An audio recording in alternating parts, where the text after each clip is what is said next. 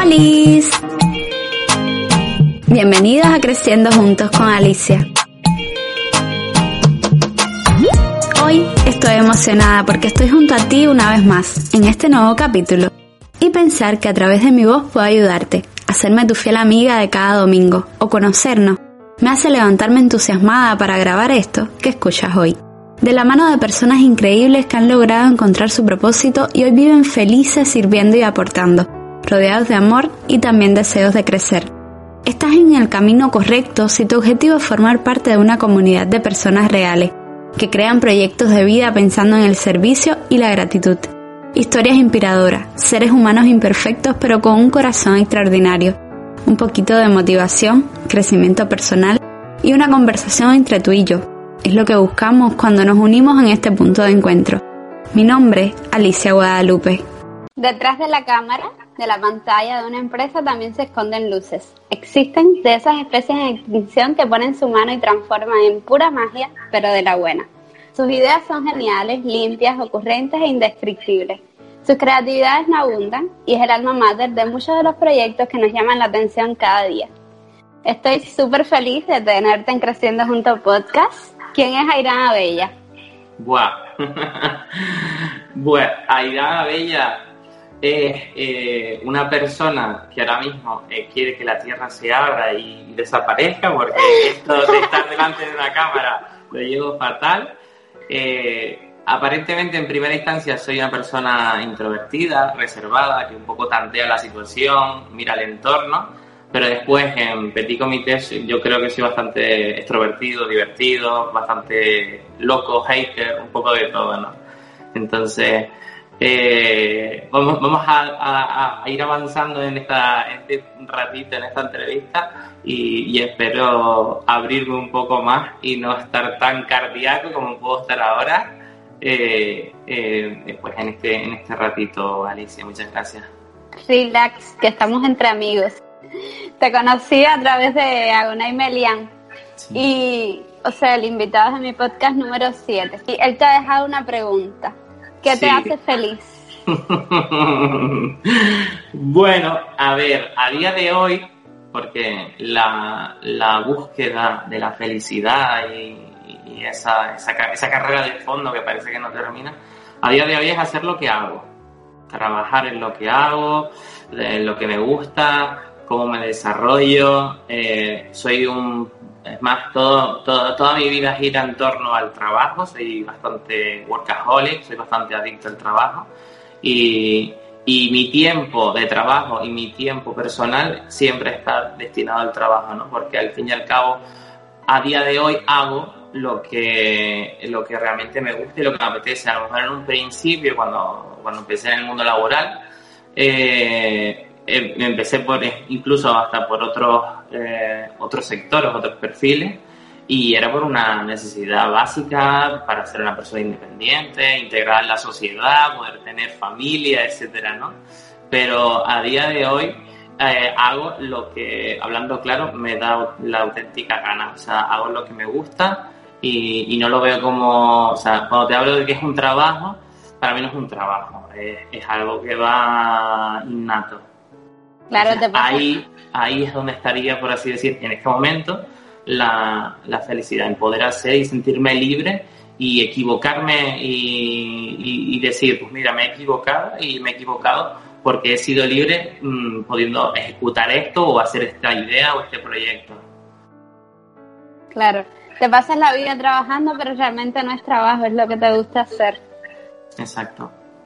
Qué bien.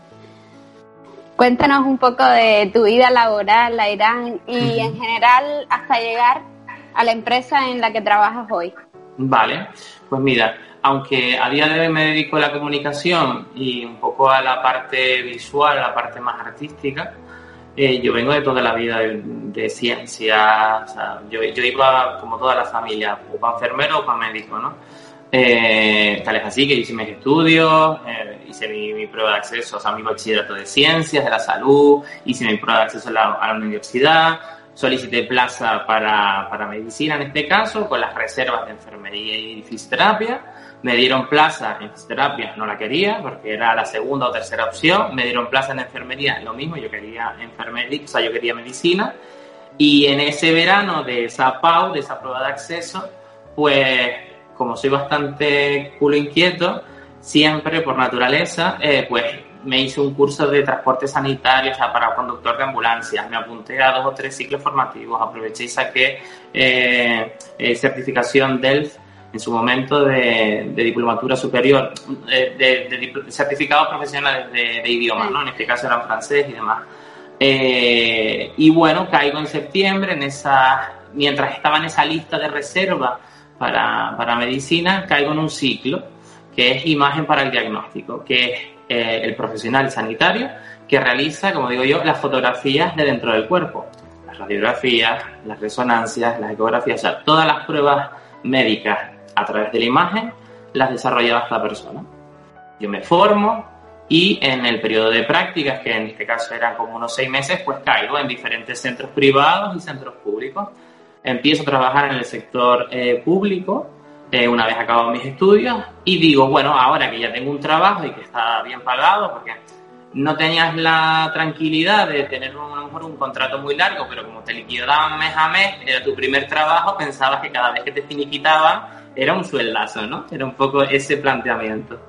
Eh, entonces ya tenía mis perritas, ya tenía mi trabajo más o menos asegurado en ese sentido y dije, bueno, pues voy a hacer algo, un hobby.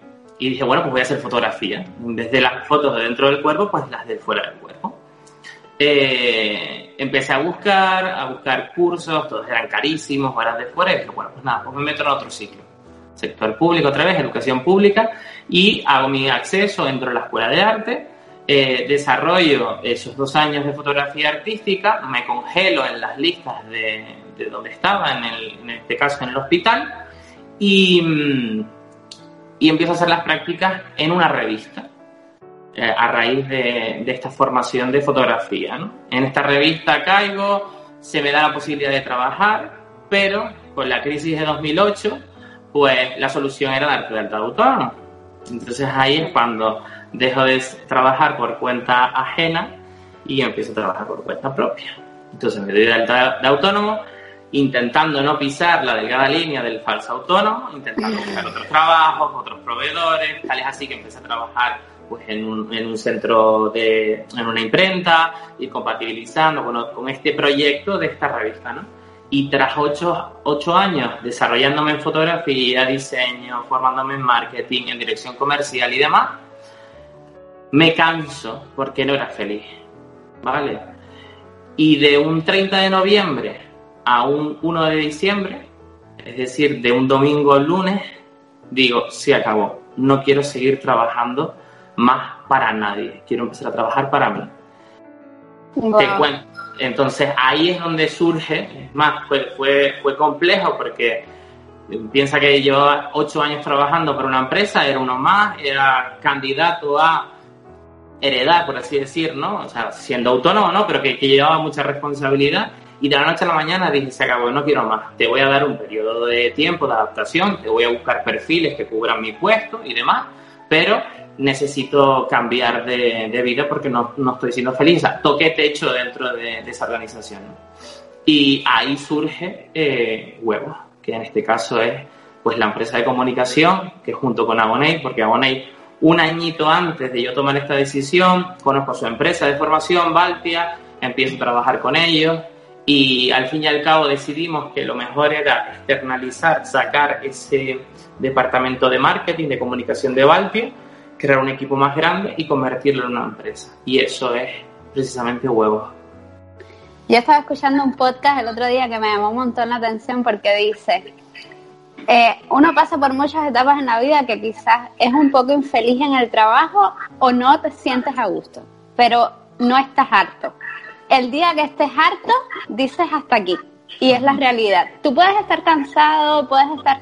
Quizás te metiste ocho años diciendo, esto no es lo que yo quiero para mí, esto no... Pero no estabas harto. Llegó el momento, dijiste, exploté y a lo que venga no me interesa, pero voy a salir de aquí. Exacto, sí. sí además era como un poco eso, un, embudo, ¿no? Eh, estaba bien, es más, yo no, no, reniego ese, todo ese tiempo. No, claro me dio la posibilidad, en este caso, trabajar en esta empresa de empezar a liderar proyectos en los cuales yo no me había formado en su momento. O sea, yo, yo sé diseño gráfico, sé de publicidad y sé de comunicación porque fui formándome durante el proceso de dejar la cámara y empezar a hacer retoque fotográfico, dejar el retoque fotográfico y empezar a maquetar publicidades, dejé de hacer eh, maquetación de publicidades a maquetar suplementos de un periódico. Entonces, en todas esas etapas donde me fui formando y iba poniendo en práctica porque la empresa me lo permitía, al fin y al cabo hizo un avatar que a día de hoy o en su momento era Irán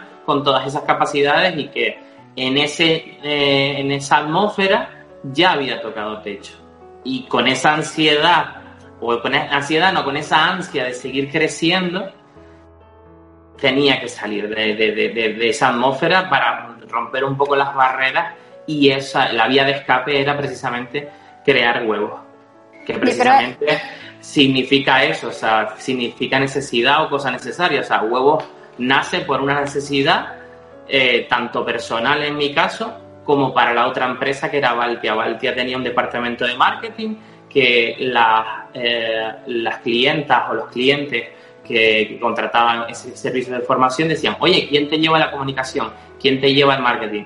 Se lo lleva, se lo lleva mi propio departamento. Pues sacamos ese departamento y por necesidad creamos esa, esa empresa para ofrecérsela eh, a, a más gente. Claro, el Irán de hoy, eh, la antesala fueron esos ocho años de aprendizaje, podríamos decir.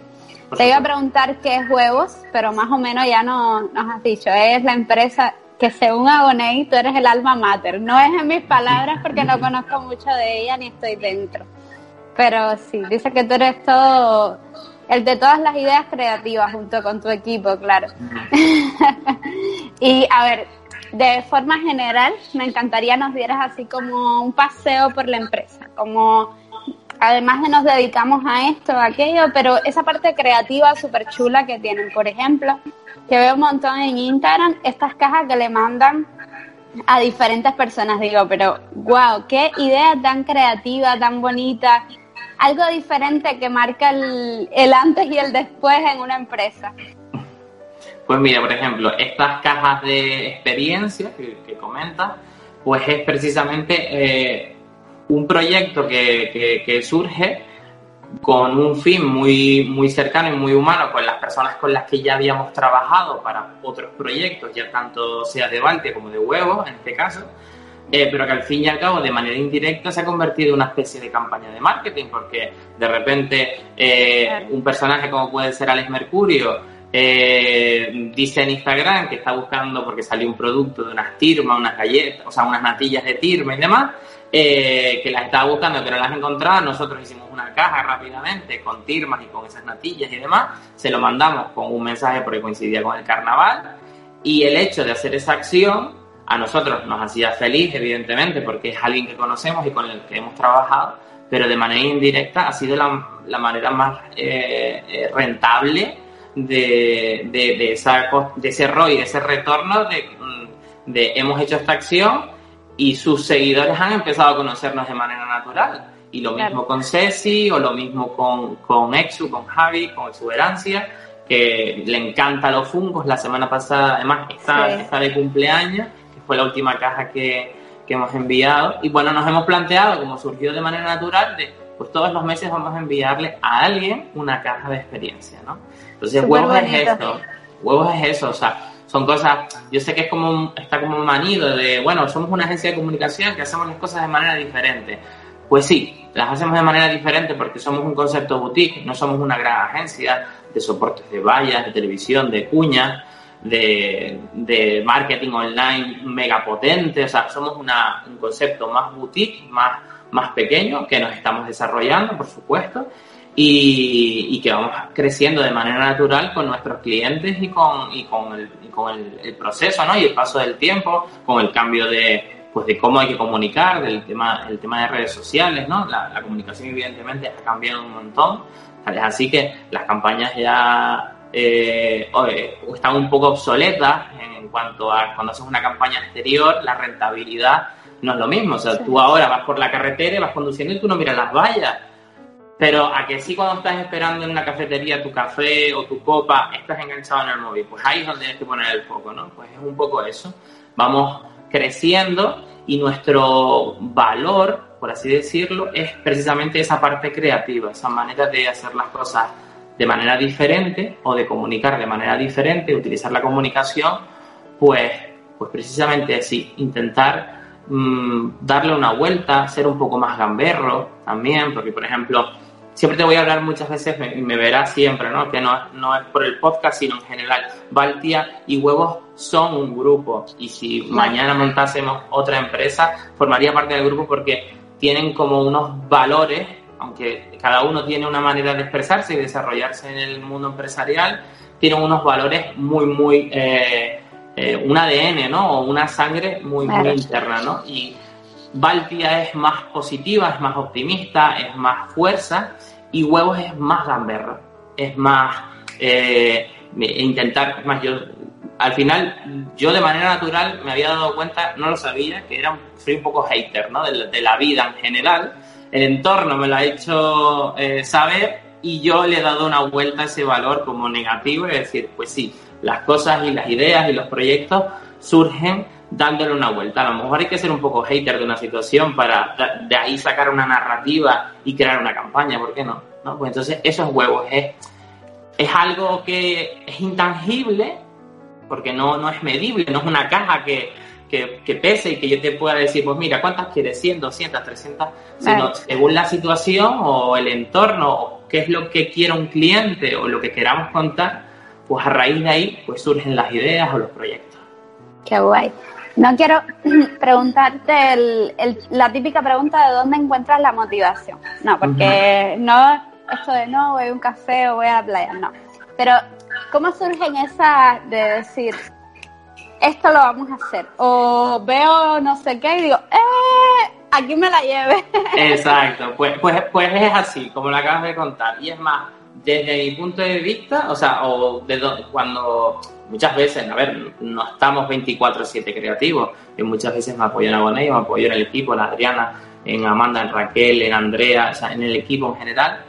Eh, eh, y surgen las ideas o porque estamos metidos en el proceso y buscamos una narrativa, es decir, si nosotros tenemos que hacer un servicio, eh, pues vamos a ver cómo lo desarrollamos, buscamos antecedentes, el entorno y de repente surge una chorrada, aparentemente, o, surge ese punto hater mío y es como lo agarramos, lo aferramos, le damos estabilidad al concepto y a partir de ahí desarrollamos. Entonces, no, yo sí es verdad que trabajo, soy muy eh, productivo, muy creativo en horas nocturnas, o sea, yo hasta ahora soy bastante, entro en letargo y de repente a las 10 de la noche eh, se, me, se, me, va la cabeza, ¿no? Y sobre las 2 o las 3 estoy en falla, pero no es una hora normal si después me levanto a las 6. Entonces intento ir poco a poco adaptándome a, un horario normal, ¿no? Convencional. Eh, y ya te digo, o sea, dependiendo un poco de, esa necesidad, de ese, de, de ese concepto, pues va surgiendo o por antecedentes o porque vimos una cosa de una campaña de otra agencia o porque mientras estoy esperando pues voy mirando Pinterest o voy mirando referencias. Al fin y al cabo es una especie de paleta de color ahí. No es, eh, ya te digo, no, no, no es, pues mira, me pongo música y sí, a ver, yo trabajo con música, ¿no? Pero no, no es, necesito estar creativo y tengo que hacer un ritual para ello. O sea, surge. Me surge caminando, eh, durmiendo y me despierto y apunto algo, o sea, surge. No. Sí. Yo creo que todos somos un poco así. Sí. Y es, es bonito eso de, a veces a mí me pasa que estoy durmiendo y digo, mm, déjame anotarlo porque mañana no me voy a acordar. Exacto. Yo tengo un grupo de, de, WhatsApp, yo solo realmente. O sea, yo lo que hice es invitar a una persona, crear el grupo y echarla.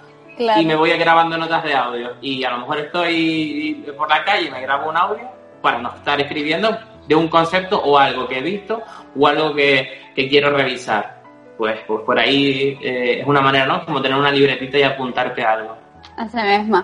Te iba a decir, yo sé que ustedes lo tienen como base, pero a veces entre más extrañas son las cosas o entre más esto no es lo tradicional, más bonito queda al final y más eh, llama la atención a las personas. Es súper. Airán, ¿cómo te ha ayudado la comunicación y el marketing de forma general?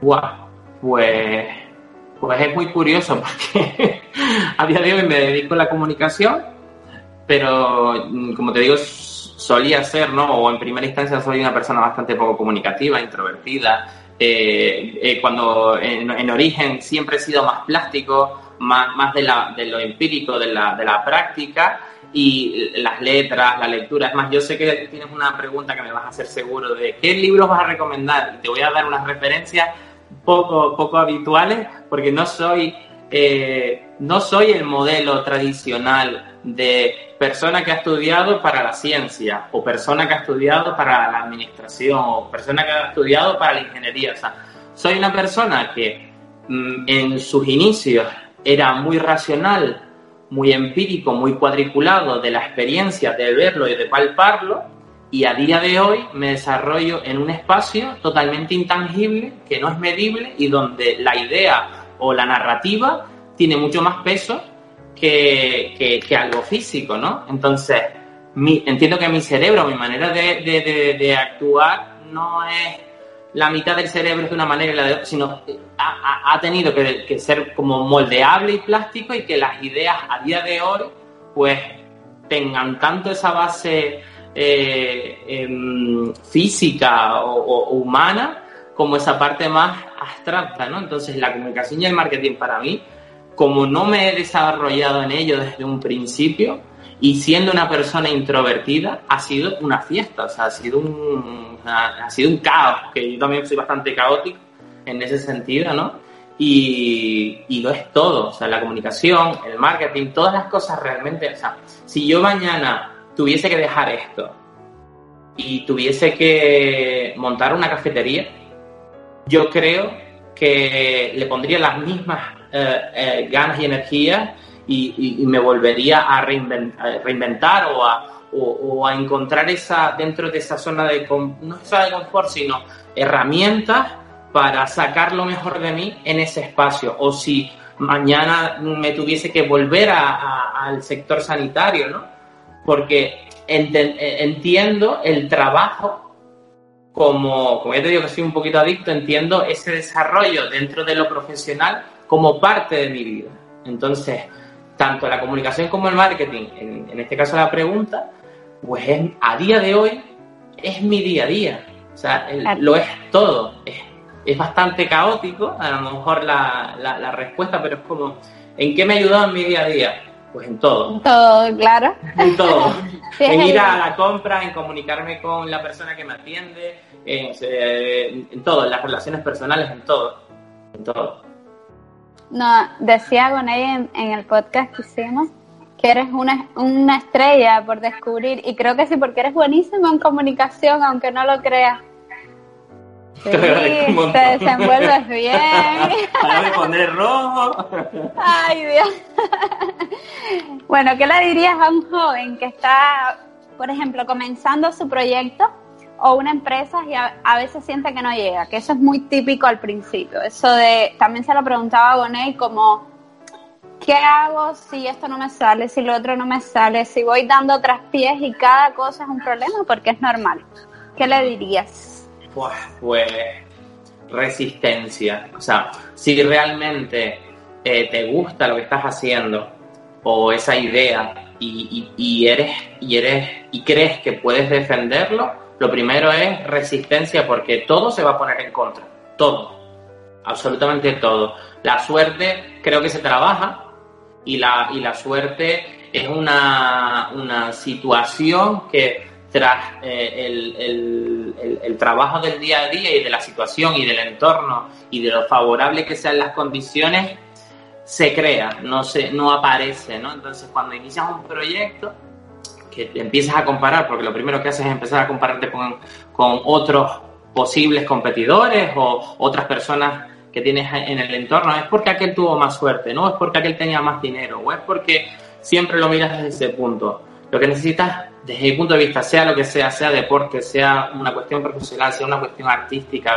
que te quieras desarrollar en, no lo sé, en poesía, eh, que, porque cantas, o en artes marciales, en lo que sea, ¿no? O sea, si realmente es tu pasión, o sea, o es por lo que quieres luchar, lo que le digo yo a esa persona, a ese emprendedor, a esa emprendedora, es resistencia al cambio, eh, o sea, resistencia a, a, los, a los golpes, ¿no? No, no, resistencia al cambio, o sea, que sea precisamente que, que sea ese efecto bambú, es decir, que sea flexible, ¿no? Y que, y que no ponga resistencia al cambio, pero que sí ponga resistencia Mm, te lo dije, no está, eh, a, a, todas las, a todas las cosas negativas que te vas a encontrar alrededor, ¿no? Porque es la manera, perdón, porque es la manera de, si realmente crees en esto, ¿vale? Eh, que puedas poco a poco ir dándole una forma, puesto que no se nace aprendido. O sea, si yo hubiese eh, cuando empecé como autónomo, si yo hubiese dicho, ¿cómo voy a dar de alta de autónomo? Si ahora eh, eh, pues tengo que trabajar para una empresa, pero va a venir Hacienda y no sé qué, pues no, pues, pues buscas la manera de no generar dependencia de ese pagador para no tener un problema y no convertirte en un falso autónomo y pues eso, esa, esa generar resistencia a todos esos, esos ensayos, esas cosas que te van a ir bombardeando, ¿no? Y es darle continuidad a, tu manera de pensar, a tu proyecto. Y además que estos aprendizajes, o sea, yo aprendo todos los días a golpe y es motivador en, muchos aspectos. O sea, que, que sí, que, podemos estar bien, podemos estar mal un día no pasa nada. O sea, no, no, no, hay que disfrutar un poco de, esa tristeza, ¿no? De ese, impacto, de esa cosa negativa en ese momento para aprender de ello y decir, bueno, venga, vamos a cambiarlo y vamos a seguir.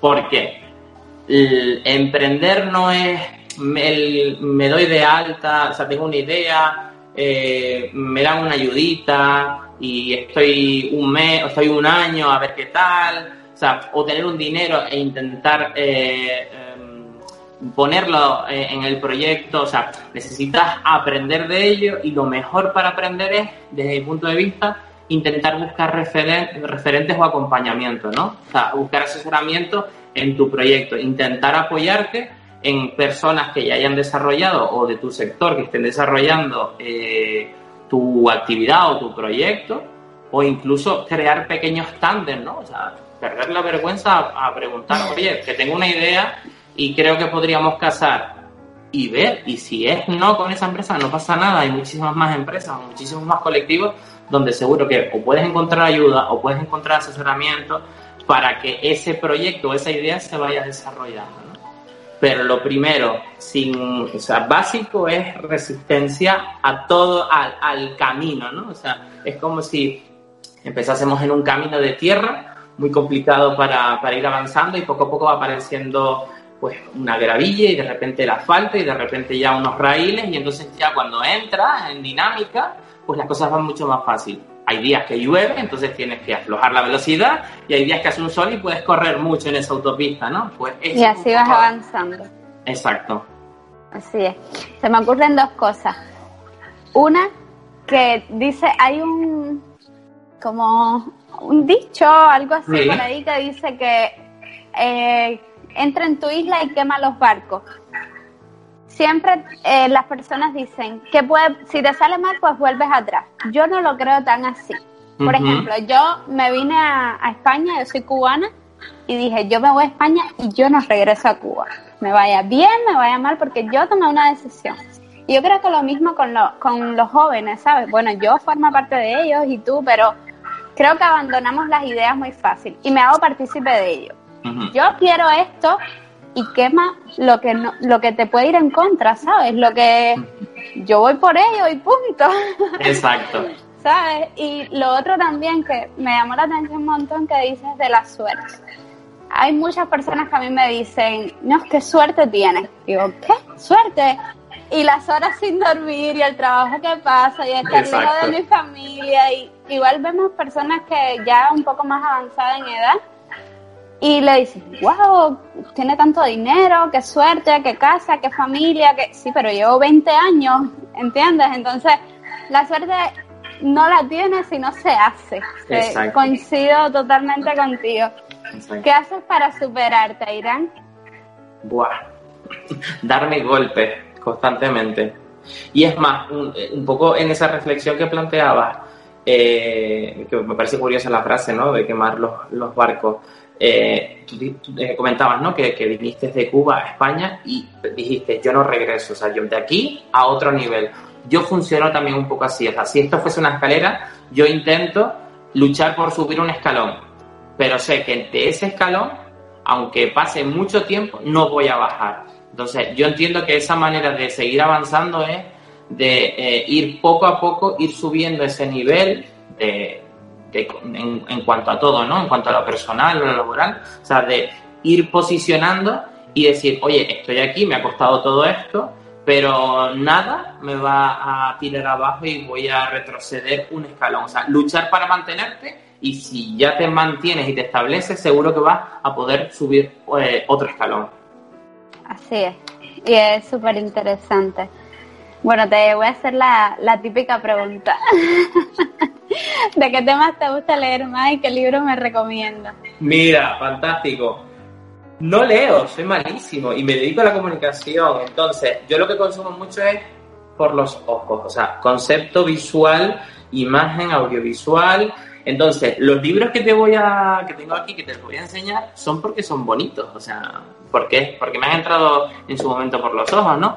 Y uno de ellos, por ejemplo, me entró visualmente por el nombre, La magia de mandarlo todo a la mierda, ¿vale? De Sarah Knight. O sea, es un libro de desarrollo personal, por así decirlo, que te ayuda, ella plantea como puede ser un método maricondo, pues en este caso es un método not sorry, que es un poco de reordenación mental y te ayuda pues a poner prioridad y a relativizar en tus cosas, tanto en tu vida eh, personal como en tu trabajo y demás, y a decir, pues, esto puede que me importe una mierda y esto realmente me importa una mierda. Entonces, eh, pasando de esos conceptos, vas priorizando y vas pues trabajando en, ya te digo, en lo personal y en lo, y en lo, y en lo profesional.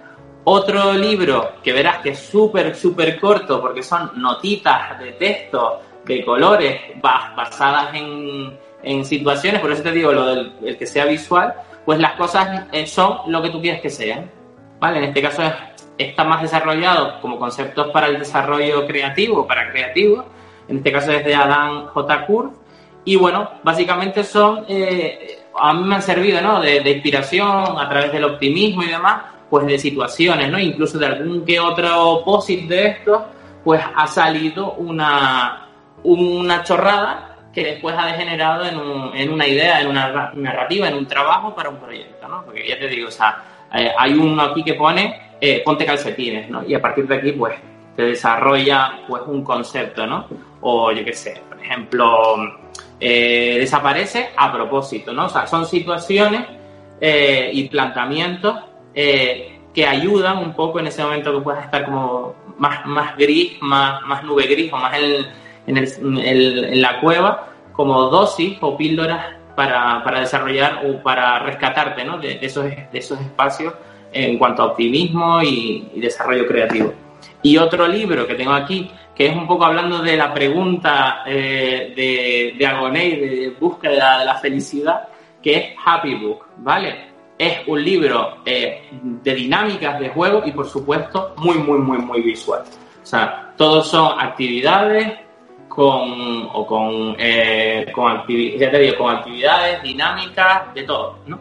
Y es eh, aparentemente, aparentemente no, es un libro de, para esa búsqueda, ¿no? Para, eh, a través de la gamificación y de crear actividades y demás, te ofrece herramientas para, para buscar esa, esa felicidad, ¿no? Que son estimulantes y demás. Pero también de aquí, a lo mejor hay algún concepto de que ves, pues, la dinámica de la carta o la dinámica de los desconocidos. Pues a raíz de esto, pues pueden salir ideas también, pues, pues para eso, para el trabajo. Yo te digo, o sea, lo que consumo es mucho, mucho en cuanto a visual y contenido muy corto. Me meto mucho en Pinterest, en Behance, buscando perfiles de otras agencias, busco artículos eh, de, de, agencias o de, o de publicidad o de marketing. Eso es lo que consumo, no, no tengo ese momento, porque no es una pasión que haya desarrollado, de, voy a sentar a disfrutar de un libro y para leer. O sea, ya te digo que este, el primero, el de la magia de mandarlo toda la mierda, tiene mucho texto para mí. y no es tanto. Y, es más, lo compré porque además tenía de vez en cuando alguna que otra listita, algún dibujito, alguna cosa. Siempre he sido alguien como muy de, de lo visual. No sé si ha sido eh, casualidad, pero con el tiempo, por eso te decía al principio, ¿no? Vengo de sacar fotografías a las personas por dentro eh, cuando estaba en la parte de sanidad y me voy a fotografía a sacar las fotografías de la gente por fuera, ¿no? No sé, no sé si, si siempre he buscado un lado creativo de todas las situaciones en, las que me, he ido desarrollando. Mira, esos libros me encantan. Verlos nada más. Eh, mira, los libros estos que son solo letras, yo creo que un poco van a ir no pasando de moda, obvio, porque un libro al final a todos nos gusta, pero la tendencia va a lo... El otro día casualmente me compré un libro y me lo devoré en dos días. Y yo nunca me había leído un libro en dos días porque me aburro. Yo soy una persona muy... Entonces me aburro de estar, por ejemplo, dos horas leyendo un libro. Y me lo leí en dos días por precisamente eso. Tenía flechas, eh, subrayados, negrita. Era un libro muy interactivo. Y increíblemente digo, yo podría hacer un libro porque me llamó tanto la atención ese, esa tan interactivo, preguntas, respuestas, mucho storytelling tenía y digo, este es el libro que yo quiero para mí. Y ya te digo, en dos días, de hecho le escribí a la autora y digo, te felicito totalmente. No sé si lo habrá visto, pero así es. Yo creo que la tendencia va a ser a eso. Así que está good. Sí, no, ya te digo, o sea, a mí es más siempre, ¿no? Cuando estaba, por ejemplo, en, la, en mi etapa de fotografía, consumían muchas revistas, en el caso de... Yo en su momento cuando hice fotografía, pues me presenté a un concurso de fotografía de moda que organizó el Cabildo, yo lo, eh, en la segunda edición en ese caso, pues me presento y gano esa, esa edición, además de, de, un corte de 20 fotografías, me seleccionan más fotografías eh, finalistas, que bueno, hacen varias exposiciones y demás, y me meto en ese sector moda, que también me desarrollaba, como te decía antes, en esa revista, y consumía muchas revistas, pero claro, yo no leía ningún artículo a no ser que fuese muy llamativo el titular, ¿no? Como el libro, ¿no? O sea, yo el punto hater, como verás, lo tengo clarísimo. O sea, mandarlo todo a la mierda me parece un título fantástico para cualquier cosa. ¿Me darías tres o cuatro o cinco las que se te ocurran? Eh, ideas, tips. No me gusta la palabra tips, pero bueno, podría, se podría utilizar sobre fotografía. Es que soy una amante de la fotografía y no logro que me queden las fotos bien. Ah, bueno, a ver, tips, a ver, no sé, no sé cómo, o sea, no, no te sé decir, no, cinco consejos, cinco consejos para, no, a ver, yo te diría que con la práctica, es más, una de las, de las, de las, coñas, de las bromas que tenía es como, mira, yo me voy a sacar fotos, pues esto que te contaba, ¿no? De, de, moda, eh, o a lo mejor íbamos a unos desfiles o íbamos a un evento, yo disparaba mucho y dije, pues de 3.000 disparos algo habrá bueno, ¿no? Entonces, la práctica al fin y al cabo, ¿no? O sea, antes incluso yo cuando estudié, tuve la fortuna en el primer año de estudiar carre con carrete, o sea, con revelado, con cuarto oscuro, con revelador, con fijador, o sea, y, ver la importancia de tener un carrete y saber que eso que está ahí has disparado, que has pensado en ese momento y darle el valor que tiene, ¿no? Ahora las fotografías es que las tenemos en el móvil, ya ni siquiera en las cámaras digitales, ¿no? Es como mm, sacar fotos y fotos y fotos y fotos y fotos. En el caso de eh, pues con cámara fotográfica te diría que jugase, que experimentase eh, a los modos, es decir, pues un modo manual.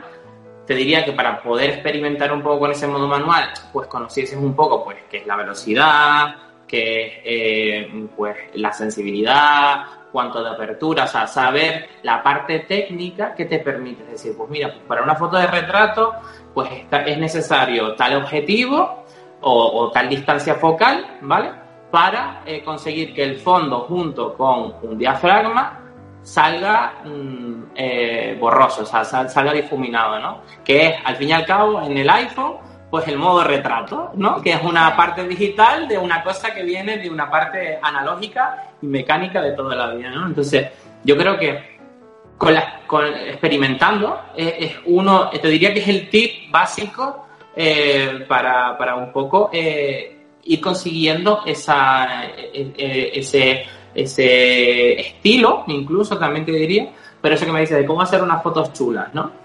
Eh, y después te diría que lo acompañases también de, de esa parte técnica pues, pues, para saber, pues para paisajes tengo que hacer las fotos de esta manera, ¿no? O para tal hora del día necesito, eh, pues a lo mejor una cartulina blanca para que si tengo la luz a lo mejor muy arriba y le estoy sacando una foto a una persona, si yo pongo una cartulina blanca debajo, el, las cuencas de los, de los ojos se rellenan con esa luz reflejada y no parece la escena tétrica, en vez de la linterna aquí debajo, pues arriba, ¿no? O sea, que se genera mucha sombra, si tienes gafas o si tienes el ojo muy hundido, o sea, esa parte un poco de la parte técnica, ¿no? De, al fin y al cabo, las fotos son, son luz, eh, captación de luz y de color en un momento y plasmadas en un soporte, ya, ya fuese el carrete o fuese ahora el sensor, es decir, a través de, de una imagen digital, ¿no?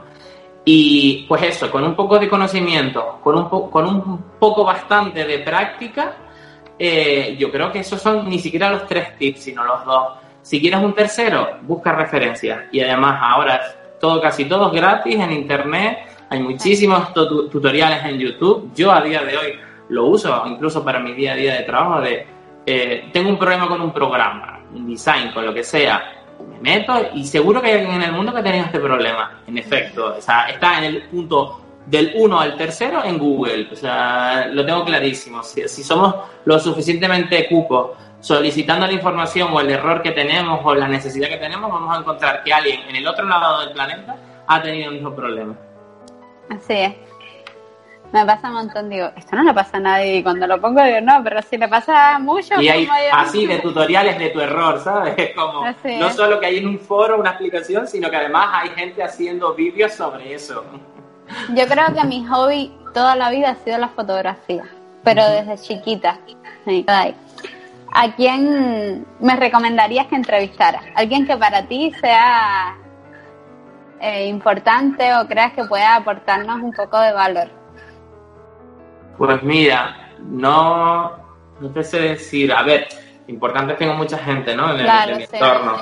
Pero, pues mira, para un poco romper esta cadena, ¿no? Agoney me, me nomina a mí, te voy a proponer una chica. Eh, te voy a recomendar que hables con Sheila Trujillo, que es mujer, es empresaria, mujer empresaria, y además trabaja, pues, por ejemplo, en el caso de, de Hugo trabajamos por ahora todo, todo llegará, pero trabajamos muy con producto local, o sea, es decir, somos muy regional, tenemos algunos clientes nacionales, pero precisamente ella hace todo lo contrario, todo lo contrario, hace trabajo de internacionalización, o sea, trabaja con empresas de diferentes territorios del planeta para que se expandan. Entonces, creo que es un perfil que además eh, es interesante porque antes de, de ser empresaria, estuvo en otra, en otro, en otro rol. Que sea ella si quiere quien te lo cuente. Vale, genial. ¿Y qué pregunta le dejarías? Buah. Pues mira, tendrías dos opciones. O seguir con la de por qué, o sea, mm, la búsqueda de la felicidad, que como es feliz si quieres, ¿no? Si, si lo quieres desarrollar por ahí. O eh, qué le hizo salir de ese rol o de, de esa dedicación profesional que tenía a montar su empresa, en este caso una empresa de internacionalización de, compañías, de organismos y demás. Esa me gusta. Ese, esa, línea de, del antes y el después. Exacto, eh, o sea, un poco la situación de ese 30 de noviembre que te digo, del 30 de noviembre a 1 de diciembre, que hizo en mi cabeza clic para decir, se acabó, no quiero más esto tengo que salir de aquí para, para buscar otra cosa. ¿Qué le hizo a ella decidir el montar una empresa? Es increíble cómo cuando tú dices, ya, hasta aquí, y me voy a reinventar, y te entran miedos y dices, ¿cómo? Y eh, todo fluye de una manera que dices, ¿pero qué es esto? ¿Por qué no lo hice hace 10 años atrás? Exacto, ¿no? Y es más, a lo mejor te planteas y decir, ah, esta situación no me gusta, quiero cambiar, pero no haces nada por ello, ¿no? Porque tienes esa resistencia y demás. Pero llegado el momento, da igual. Llegado el momento, mm, ya no hay miedo. Ya es no, es, no es una necesidad, sino es como, todas esas cosas que, te limitaban desaparecen, se caen esos muros, esas barreras, y dices tú, bueno, pues ya está, pues mañana, pues dejo el trabajo, me voy a hacer, me voy a de viaje a no sé dónde y me voy a formar en otra cosa. Y, de dónde vas a sacar el dinero y qué vas a hacer con tu tal, da igual. No es que no, no quiero, no quiero mirar atrás. Ah. Si tuvieras que dejarle un mensaje al mundo, ¿cuál sería?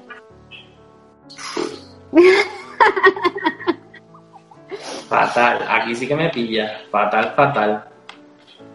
Eh, un mensaje al mundo. Pueden ser, manden toda la mierda. no eh. pasa nada. mira, no estaría mal, ¿no? Eh, buah, es que el mundo está muy jodido, ¿eh? Entonces, no sé, creo, creo, que queda mucho por hacer. O sea, no, esperanza, es que no sé cómo. Pero claro, es que es tan amplio ¿no? el concepto de que un mensaje para el mundo.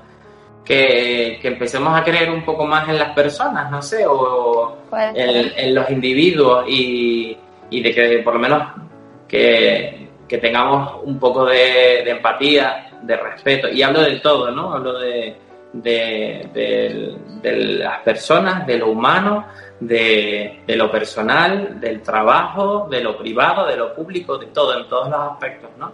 De respetar eh, lo que cada uno eh, quiera hacer con su vida, porque al fin y al cabo tenemos una, entonces por lo menos déjame ser libre sin yo generarte un, sin, entrar en tu, tu libertad, ¿no? Sin, llegar a ese conflicto de, de esas dos eh, esferas que chocan, ¿no? O sea, intenta ser libre sin dañar a los demás, intenta ser empático, intenta eh, respetar y, y cuestionatelo todo.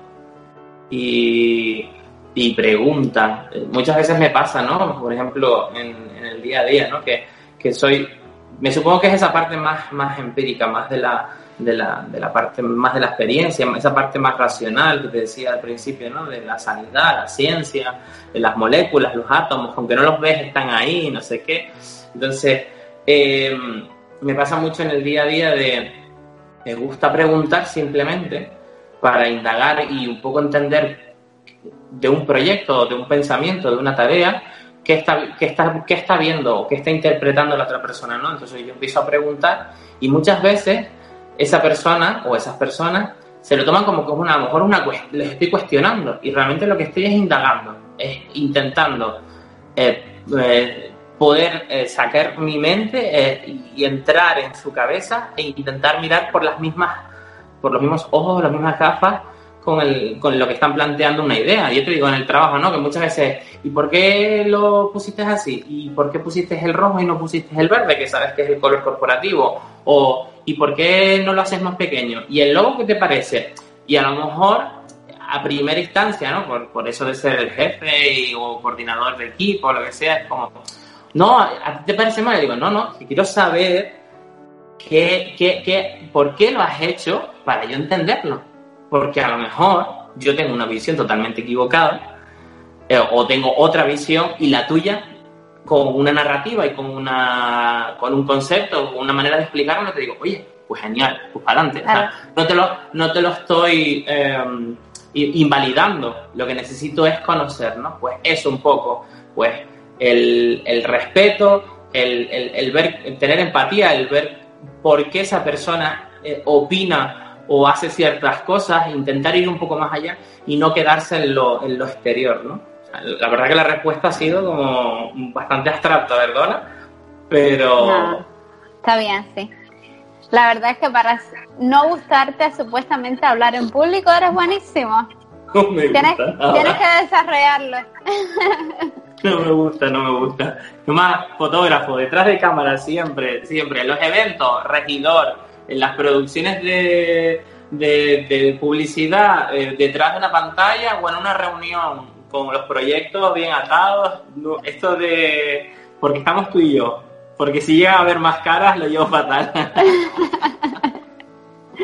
bueno, Irán, he, estado súper feliz y me ha pasado un tiempo de veras. ¡Wow! Contigo. Gracias por quedarte hasta aquí. Gracias por acompañarme. Sabes, esto sería imposible sin ti. Amo que compartas conmigo este ratico y me dediques lo más importante que tienes, tu tiempo. Si quieres escuchar los podcasts anteriores puedes hacerlo aquí. Sí, justo en esta plataforma. Dale al más y te acompaño en esta aventura. Los videos de las entrevistas puedes verlas en YouTube buscando Creciendo Juntos con Alicia. La distancia entre tú y yo está a un mensaje en Instagram arroba Creciendo Juntos con Alicia. Ahora quiero que reflexiones y me cuentes qué cambios has generado en tu vida en este último año, aún en tiempos de COVID. ¿Qué has hecho diferente para tu crecimiento? Espero tus comentarios para como me escuchas tú, poderlo hacer también yo. Quiero que nuestra conversación sea bidireccional.